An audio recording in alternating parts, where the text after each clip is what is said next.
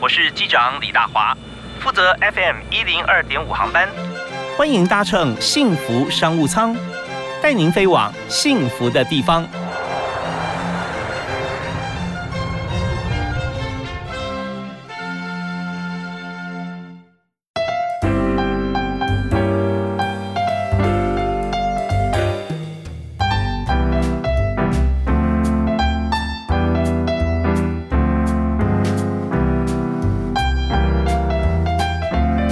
听众朋友，大家好！非常欢迎您锁定我们的频道啊，在每天下午 FM 一零二点五幸福电台的幸福商务舱五点到六点为您播出各行各业。我们来看它经营的方针啊，有什么经营的诀窍跟大家分享。同时呢，在这个行业里面啊，我们需要哪些工作者，还有我们的客户啊，怎么样来维系？那这些都是每天大家可以呃听到非常有意思啊，不同行业的一些经营的核心。那今天呢，我们要谈的这个行业啊，这个产业跟人有很很很重要的关系，但是是间接的啊。那最主要呢，这直接是跟我们家里面的毛小孩哈，宠物有关系。呃，怎么样能够在你要出差、要旅游哈，你不能呃照顾你的狗狗啊、猫咪的时候啊，它可以去哪里啊，过得开心快乐，你让你放心。为你介绍的是北欧宠物旅馆的创办人翁文炫雪儿，雪儿你好，你好，你好。是非常欢迎你啊！那今天在我们节目里面，我们呃要畅谈你的店哈。是啊。那呃，其实我认识雪儿已经有段时间了。那那我知道说，看到你店成立的这个资历是二零一三年对。二零一三年一月一号开始的，我的宠物人狗大冒险，人狗猫大冒险。人狗猫大冒险。OK，好啊。那呃，北欧宠物旅馆是你的名字，所以那时候为什么要取名北欧呢？进去真的感觉有北欧风哎。对，因为就是我在瑞典的斯德哥尔摩经。济学院念书念了两年嘛，然后在念书这段期间，我观察到就是北欧人他们对待宠物的方式是真的很自由，很尊重每个宠物的个体差异。是，然后我很羡慕很羡慕他们那样的感觉。那当时只是那种印象印在脑海，那没想到带回台湾之后。多年后，我在外商公司工作。多年后，哎，我竟然有机会自己开宠物旅馆。那我想说，那我就来开一个北欧宠物旅馆好了，用北欧的教育方式来对待台湾的小朋友，就是狗狗们啦。然后如果看大家怎么样，哎，果然每个人都很快乐，玩的像疯子一样。然后我们还有墙壁上写了一个很大的豆蔻村守则，就是呢，你只要有礼貌，你只要不去弄别人。爱干嘛都可以，所以我们在旅馆里面基本上就是爱干嘛都可以。哦，你那可以写宠物守则是给狗狗看对，给狗看的，就是我们的我们的经营理念，就是你只要不去弄伤别人，不要去可能骑乘别的狗，不要侵犯到别人，你只要有礼貌，你爱干嘛都可以。想要上沙发、上床，然后呢，想要就是乱咬东西什么都可以，就是很自由的一个风气。OK，所以这边其实一方面也是给那个工作人员看的，对不对啊？但是呃，狗狗只要是做了上面呃不可以的事情，就会被制止啊。那他就去找一些可以做的事，可以做事你很多很多，只要你不去侵犯别人的自由的话呢，爱干嘛都可以。哦，你说在这个北欧的时候，你觉得宠物都很亲人哈？有没有什么例子啊？为什么你在那边看到那个小狗小猫都会跑来找你吗？我就觉得。北欧的宠物看起来很快乐，其实北欧的小孩看起来很快乐，他们就是很信任人，很亲近人。那宠物也是一样，像我随便靠近一个马厩好了，或是一个就是放养的牛只，他们会全部靠过来人这边呢。哦，就他们觉得说，哦，人一定会给我好处。然后在路上看到狗也是，狗就会靠过来，靠过来找人，他就觉得，哎，人一定是友善的。他们对人有很高度的信任。我完全有这种印象，在台湾哈，有一种动物会这样，那叫池子里面的锦鲤。差不多有这种。常常感觉是要喂鱼的时候，对，如果你就你没有拿饲料过来，哇，一群就过来了。就是他们就是很信任人，然后我很喜欢这种感觉。然后我们现在旅馆也是啊，就是我们保姆一进去旅馆之后，全部就像那个那个鲤鱼池的锦鲤一样，全部靠过来啊，自己好受尊崇哦。觉得这么多宠物爱我，真的是哦。对，真的也不一定说你你他一定期待说你要喂他啦什么，其实就是摸一摸，给彼此一个温暖啊。我觉得就就人也温疗愈了狗狗，也疗愈了人，猫咪也是一样。OK，真的像你看过那个蚂蚁行军吗？两军交错的打打招呼那种感觉，对，触角要碰一碰，嗯，就很亲切、很亲近。好啊，那回到台湾之后，你做这个群呃品牌品牌行销对啊，做做这个呃帮品牌推荐啊商品啊，还有这个品牌。那七年时间里面，为什么还会呃一直想着这件事情啊？最后你说刚好有个机会，那是什么机会你去开呢？就是我一直想说，我很想要接触到做工作是接触得到宠物的，但是我的工作就是坐办公室嘛，我怎么样也接触不到宠物。那我在刚进雀巢的时候是在宠物食品部门，宠物食品部门我们会办宠物展，那宠物展那个时候就会一可能一个一期四天会接触到好多好多的宠物哇，，你最然后开心的时候对，，那是我最开心的时候，我超喜欢办宠物展的，办了无数哦。只要他到展场上，我就觉得啊，整个人神采飞扬，然后就超喜欢跟动物接触，然后跟他们的主人聊他们的宠物啊，噼啪可以聊超多。然后我就发现，哎，我喜欢接触宠物，而且我喜欢跟他们主人聊天。是嗯，然后我就一直。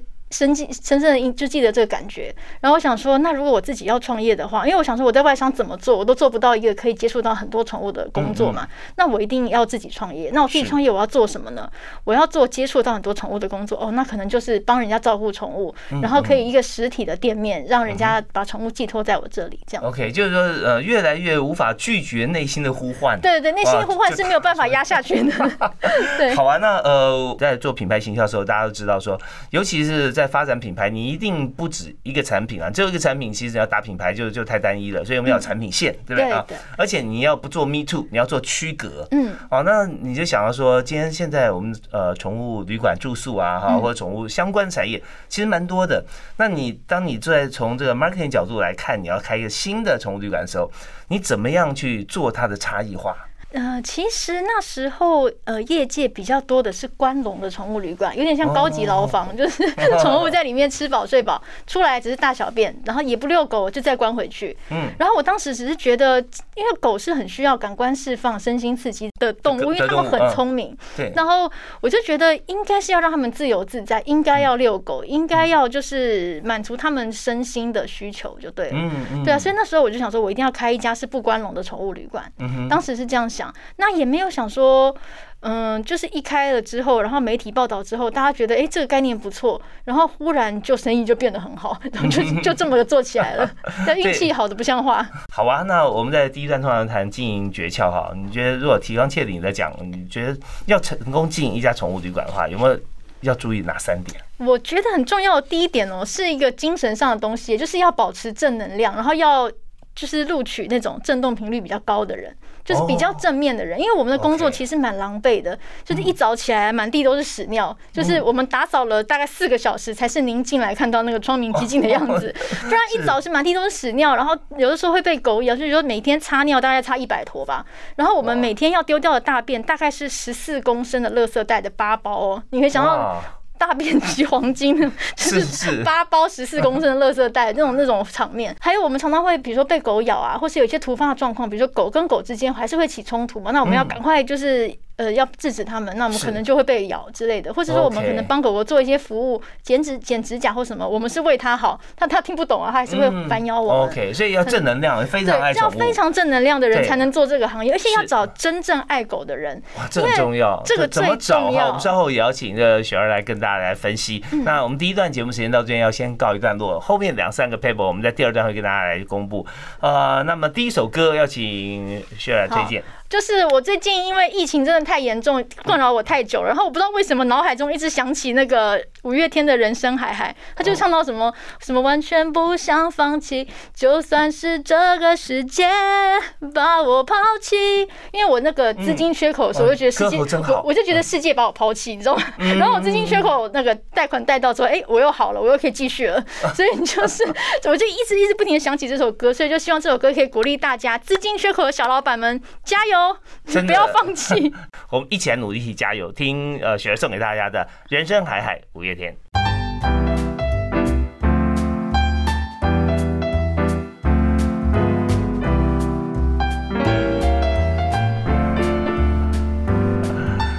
好，我们刚刚听到这首歌是五月天的《人生海海》啊，当然听到这里面很多歌词啊，坐我旁边这个防疫距离的 雪儿哈，心里也非常多的感触。对啊，我听这首这首歌听到哭哎、这么正面的歌，因为我觉得哎真的是太难了，呃，真对很的对难很难，，呃，好像真的全世界要都要放弃自己。对啊，因为撑太久了，好难。嗯对啊哇，这一波接着一波，那我们在思考到说怎么样突破，我相信你已经想过很多方法了。对啊，就是对，真的就是嗯哼哼，走一步算一步，因为也不知道，像今年五月这个这一波疫情也是我完全没料到的，我以为已经过了，差不多暑假可以开始好好营业了，因为其实去年暑假生意还不错，大家会有国旅潮嘛，是。想不到我国旅潮业绩归零，就是哇，真的是很大的打击耶。然后我就真的坐在那个座位上，我想说天哪，我怎么办呢？就是国旅对啊，然后员工就说哎，就是也会安慰我啊，大家互相打气啊，是，对啊。OK，其实我们也可以办一些那个像是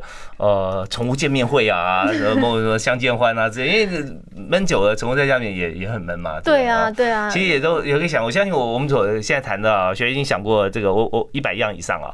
那但我们这边还是要回归到说经营的法则方面，我们先谈哈。第一个就是要正能量，对，要从事这个宠物高产业的话，振动频率，对高震动频率，就是因为人在做自己真的喜欢的事情的时候，其实是振动频率很高，是开心的。那要找到这样的员工，他们做事情会很开心，连我看他们跟狗相处，我自己都会开心。我觉得哇，好有爱心，好好难哦，好不简单哦。OK，啊好，那这是第一步哈。那第二个呢？第二个，我觉得是要用爱上班呢、因为就是我们就是经营者嘛，负责人的角色，要真的是要爱宠物保姆，要对要对真的员工像小弟小妹一样，就是要对他们好一点。嗯，那对他们也不是好，就是要其实要真心的对对待他们，他们其实可以理解的。员工其实一点都不现实，他们其实都可以理解，就是老板到底是好还是坏。对就是员工不对员工不只是员工了，对，哦因为像呃，我会就是可能散尽我所有的资源去帮帮员工，比如说嗯、呃，可能员工想要进到大安区的学校，小孩想进大安区学校，我会把我家的学籍借他挂。他就可以进到大安区梦幻学区，就是可能和平实小啊，这很厉害的学区。对，那就是这是我能给的，但是并不用花到我的钱，但是我觉得我愿意就是做这一点，那员工都感受得到。那他们开心了之后，他们传递的那个爱才会给到宠物身上，所以他们都对宠物好好好到真的好有耐性，好强哦。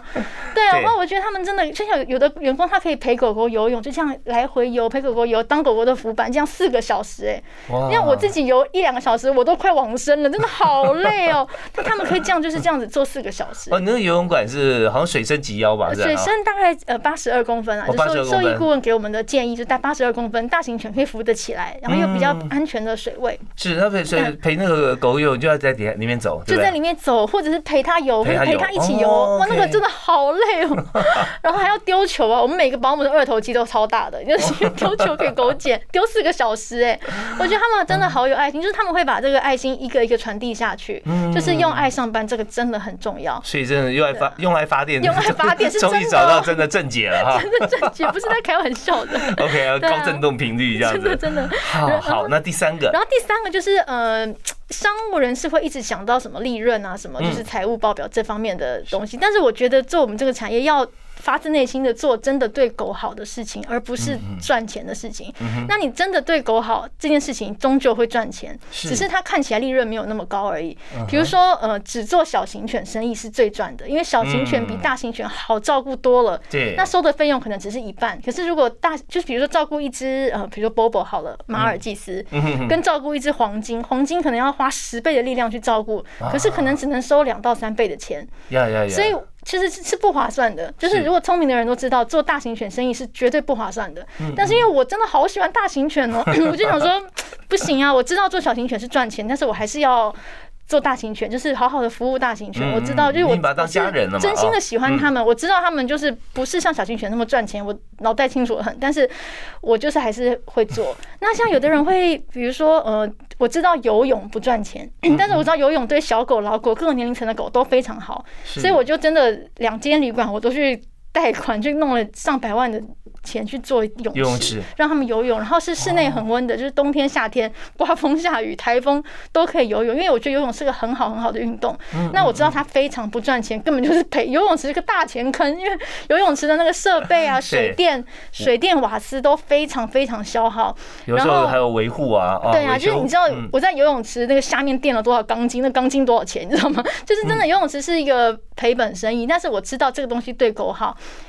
那我我就去做。那做的过程中，其实就会带来为旅馆带来其他的生意的。虽然游泳这个本身是赔钱的，但是比方说是因为他他因为想来游泳啊，来住宿，对对对，很多还有安安亲，对对对，就是我真心的做我自己喜欢的事情，让狗狗可以运动。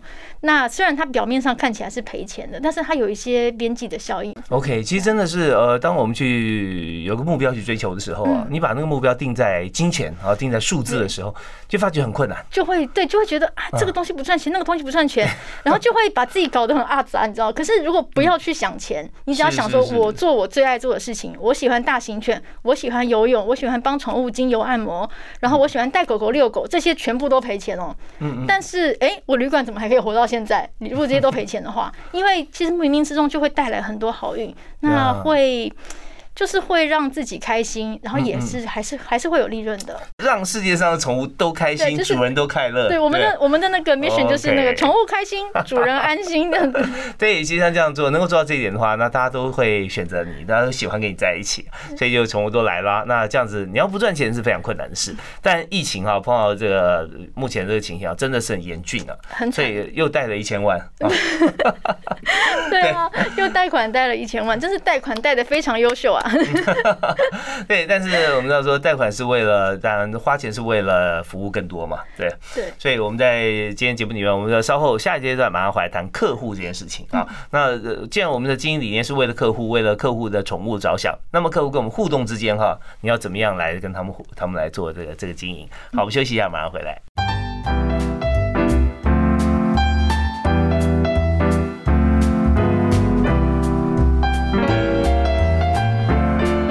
天所收听的节目是在每个星期一到星期五下午的五点到六点，在 FM 一零二点五幸福电台所播出的幸福商务舱，我是李大华。在今天所介绍的产业哈，真的是非常幸福，而且它是这个立体式的幸福啊，不只是人幸福，宠物也幸福。OK，我们介绍是北欧宠物旅馆，我们邀请创办人翁文倩雪儿雪娥在我们节目现场。哎，我们刚刚提到说这个你你需要正能量的人才，对不对？然后我们经营的模式啊，当然还有互动的这个这个情形，哈我们一切是为了宠物好，好，这是我们最主要的经营方针哈，永远是利他嘛啊。那客户是不是有这样感受？你的客户是怎么来的？通常他们是朋友介绍呢，还是看到那些报道？我们客户其实是。算是一个推荐一个，那我们还蛮幸运的是，我们在一开馆的时候就有被媒体大幅的报道，就是一连串的媒体大幅报道之后，很有特色啊，而且老板是做 marketing 的，也不知道我我什么事也没干呢，然后就就忽然就一堆媒体然后再来报道，然后我说，然后就生意就变好了，然后很多很多客人来参观，然后参观之后就送狗狗来，嗯，对啊，那他们参观看到了什么？他们参观，我觉得看到了一个他们可能想要的环境吧。嗯，然后因为我们最主要，我后来开了这么多年之后，我分析还有我呃内观我自己吧。嗯，我觉得很喜欢宠物、很疯狂喜欢宠物的人，都是曾经内心受过重伤的。哦，这样子。比如 对，比如说简单来说，就是都有一点情 情为轻重不一的复杂性创伤压力症候群。是啊。然后讲起讲我们的员工也是哦，因为像我自己而言的话，我是可能呃看起来表面上很好嘛，念私立学校还出国留学，好像很好，去欧洲。都留学什么的，可是因为我妈妈可能长期偏袒我妹妹，对我心心里面就是造成一个偏心的一个影响，然后这算是我一个长期心理的创伤吧。然后我后来疯狂的喜欢上狗，是因为我二十五岁那年呢，就是失恋，很严重的失恋之后，我就忽然觉得我好需要一个安慰，好需要。动物的那种慰藉，然后我妈就送我一条狗，我妈就说送你一只小狗，它永远不会离开你，一只小公狗。然后有时候它就变成我男朋友这样子，就是很好玩。然后我跟员工是什么狗？那时候是拉布拉多，现在还活着哦，就是现在还活着那只狗，每天躺在我家。然后呃，我跟员工聊也是啊，大家其实都在成长过程中受过大小不一的伤，比如说有的员工是被妈妈疯狂的打，绑起来打啊什么的，然后然后有的是爸爸遗弃他，有的是被妈妈当成跟爸爸要钱的工具。有的是被妈妈拿来当成报名牌的工具，报不准就打他。很多他有的是有的是被严格的要求，过度严格的要求。然后我们跟员呃同我们像我们跟客人也很熟嘛，我们跟客人聊，客人也会跟我们讲，有的他就说他以前被很严格的要求过，所以他觉得就是他曾经受过很深的伤。嗯，对啊。然后这这样的人其实都会。借由，因为宠物在心理学上面是一种无条件的正向回馈，对，这呃表面上相无条件的爱。对相对弱势，但是它却是和是给予者，对，宠物给我们的是一种无条件的爱，所以会填补这种像我们这种就是内心有大小不一的伤的人的心。所以其实我们大家聊起来。就是大家都是受过伤的人嘛，特别容易成为朋友，不管跟哦客人或是跟员工。嗯哼，对，因为有的时候我我我跟员工讲我的事情，员工跟我讲他们的事情，我们都会讲到哭哎、就觉得哎，原来你小时候那么惨，我也是，我真的超惨的。然后其实就是会比较理解彼此，跟客人也是一样。我们跟客人聊天的时候啊，有的客人会跟我们分享说，他可能以前用药用的很夸张，就是心里面有很大的问题。嗯哼后来养狗之后呢，哎、完全戒毒，不用 就是就是不用用药了。哦，真的，所以很我们听到很好玩在在每个像是呃每个人哈受伤过后，嗯那心里面都有一块呃伤口了哈。对那但是被掩盖住，那怎么样能够 touch 到或者能够治疗它？嗯，宠物是个非常非常好的其实是一个非常好的。出口。对，啊是那呃，当然在这个过程里面，我们知道说跟客人互动可以聊到这么深哈，也不是每个宠物店的经营者可以做到，所以你也花长时间在店里面。其实就是跟狗狗的客人成为好朋友，因为我们基本上大家都爱狗嘛。那为什么我们都爱狗？背后一定有一个深层的心理需求，因为狗并不是表面上，就是有的人爱狗，有的人爱慢跑，有的人爱重击，就是大家的喜欢的东西都不一样。那为什么我们都这么爱狗，这么爱猫？那我们这样聊开来就说，哦，原来我们心里面都有一个需求，我们需要一个无条件的正向回馈，然后来疗愈我们自己，也疗愈了客人。那有没有说跟宠物相处的时候，主人要做什么事情，嗯让宠物会觉得跟你互动更热络？有些有些主人可能会反映哦，嗯啊，这它都不听话，然后我叫它什么它都不会，到处呃叫总总是教不会，上厕所不会固定地方之类的。嗯，像这个主人，他心里要做什么建设嘛？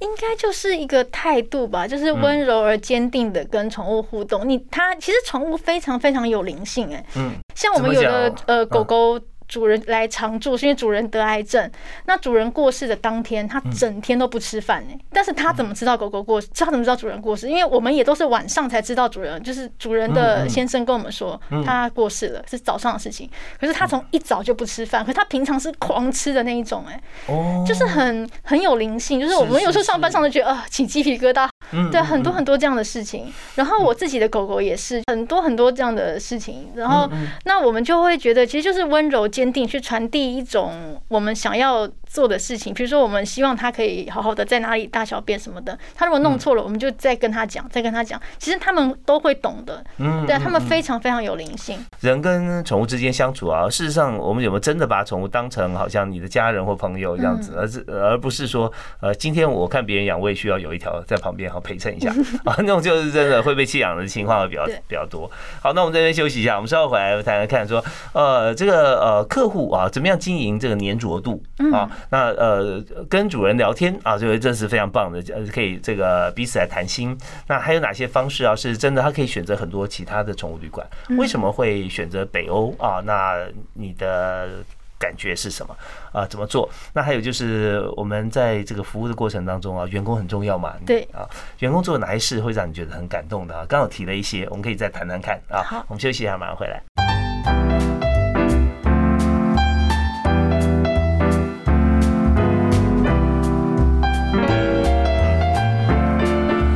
好，今天我们幸福商务舱谈的是毛小孩的主题哦。哦，我们谈的就是毛小孩度假。那当我们去度假的时候，你家的狗狗该怎么办啊？对吧？还需要人照顾。那么我们怎么样啊？帮它慎选一家宠物旅馆。而这个宠物旅馆在今天我们介绍就是北欧宠物旅馆。我们请到了创办人雪儿在我们节目现场。哎，雪儿刚刚讲到说这个。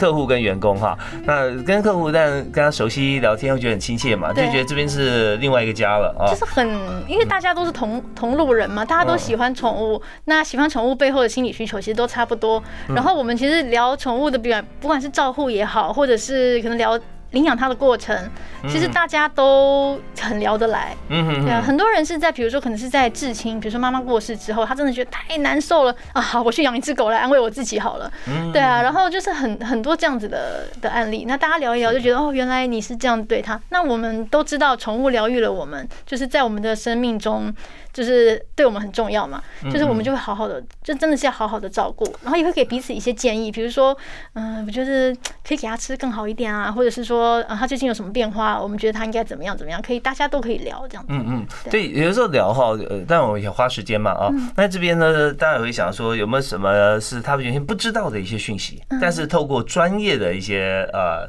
了解，他就知道。比方说，我们讲宠物现在常常在家里面不能出去啊，那人有肌少症，宠物是不是也有肌少症哈？也也。他他怎么样运动？怎么恢复啊？还有就是，好像送宠物到宠物旅馆以后，好像往往有时候是另外一个呃主人觉得开心呃觉得有事情做的开始，因为他打开手机看，哎哎，他现在在干嘛？camera 也看到是不是？对啊，看他在，看就是因为我们有二十四小时即时是可以看看狗狗狗在干嘛，跟谁好啊什么的，就是可以看到。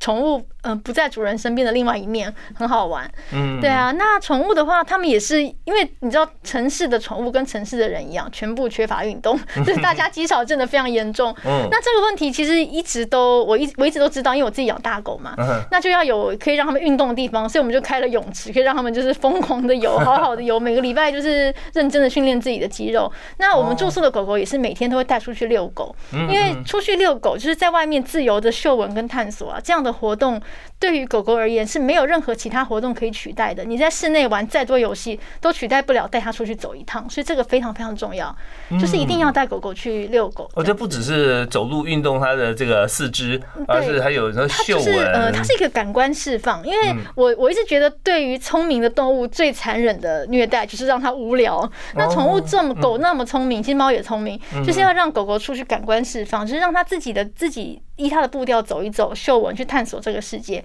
每天走一些不一样的路线，然后对他们的身心刺激是非常非常好的。OK，所以在这方面，有的时候这个主人会因为宠物而身体变得比较健康。对对对，让你爸爸瘦最快，因为都是爸爸在遛，每一家的都是这样子。OK，所以有没有客人给你什么样 feedback 在过程里面？其实很多诶，像有的客人他其实本身是很知名的，像创意教父，他会给我很多。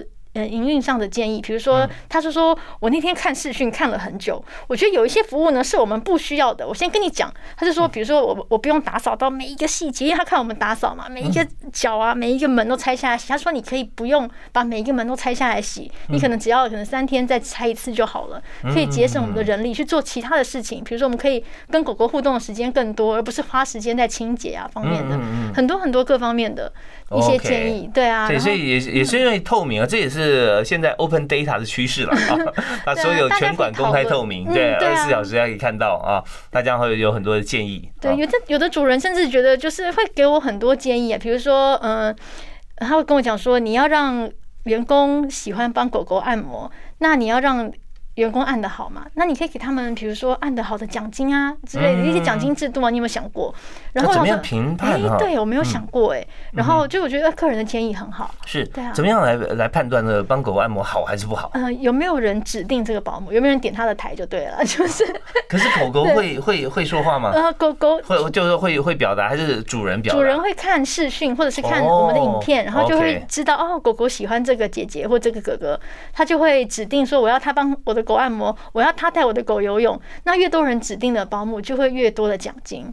宠物按摩一次要多久？宠物一次大概二十分钟左右，他们的呃耐性跟需求度差不多二十分钟左右。OK，所以在你的宠物旅馆里面哈，这也是源自于这个北欧的精神吗？对对，就是我是觉得说，反正就是身心舒畅的活动，我觉得都可以嘛。你定出来的对按摩，对对对，我觉得按摩，因为像瑞典式按摩其实是很很有名的。那我们是用经络按摩，但是我觉得按摩对于狗狗的身心健康是很好的，所以我就会做这个这项服务。现在有没有哪个学校啦，或者说？呃，在教学教宠物按摩。应该有一些宠物科系有在教，比如说它是宠物美容再延伸的一个部分。OK，应该有些科系有在教。是，所以大狗小狗都是差不多二十分钟。对，差不多二十分钟。那按被按摩完的宠物，它那时候有什么感什么反应？我觉得他们就看起来就很爽啊，就是这样躺在躺在那个沙发上啊，就样啊，结束了吗？还没有，就是很很好笑那个脸。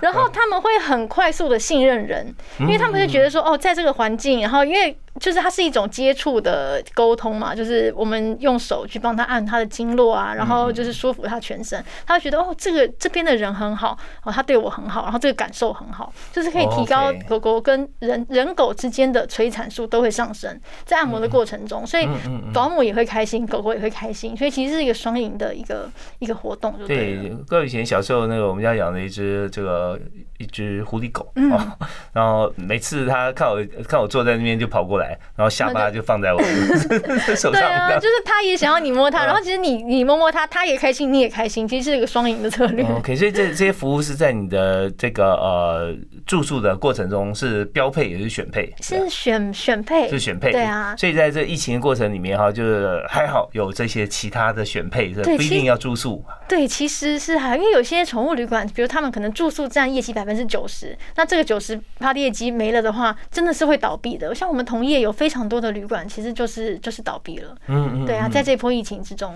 是，所以呃，大家还是要这个撑下去。但你有这个品相，或者你设计出来其他的一些这个呃项目啊，才能够继续有机会嘛啊。对，就是稍微分散一下风险。好，那我们在这一段还有一点点时间来谈谈员工哈。嗯，你觉得你在你公司里面有有哪一位，或者说呃哪些朋友做了什么事情让你很感动？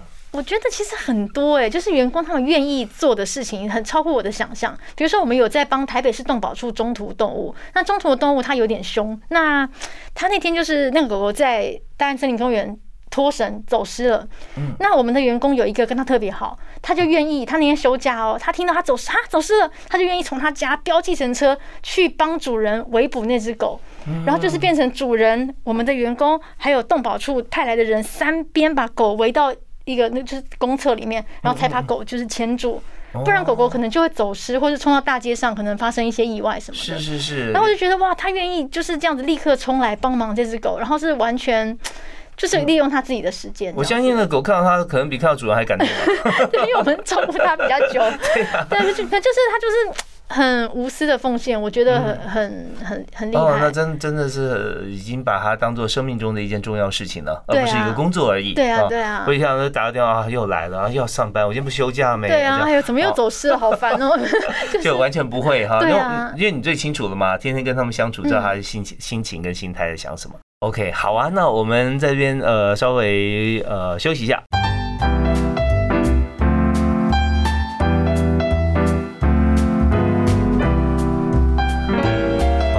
这个开心的话题啊，时间也过得超超快啊！宠物，我们今天讲狗狗比较多，讲猫咪比较少一点了哈。但是猫咪照顾起来是不是比狗狗要方便？呃，稍微，因为我们的空间设计的关系，因为猫跟猫之间比较不能玩在一起，所以我们猫咪是一一一管，就是呃一间房一间房分别出来遛的。嗯，对啊，所以比较少纠纷啦。但猫咪也是很需要蛮多，就是蛮多的。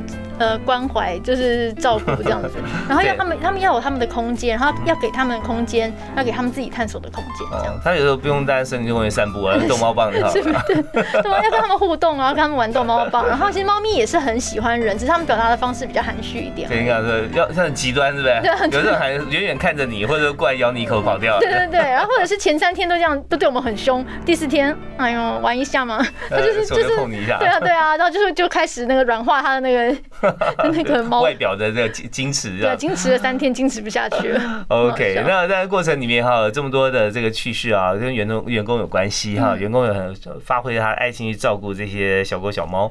那么如果缺人的话，你要怎么样用什么样的问题哈，会问出你心目中理想的员工？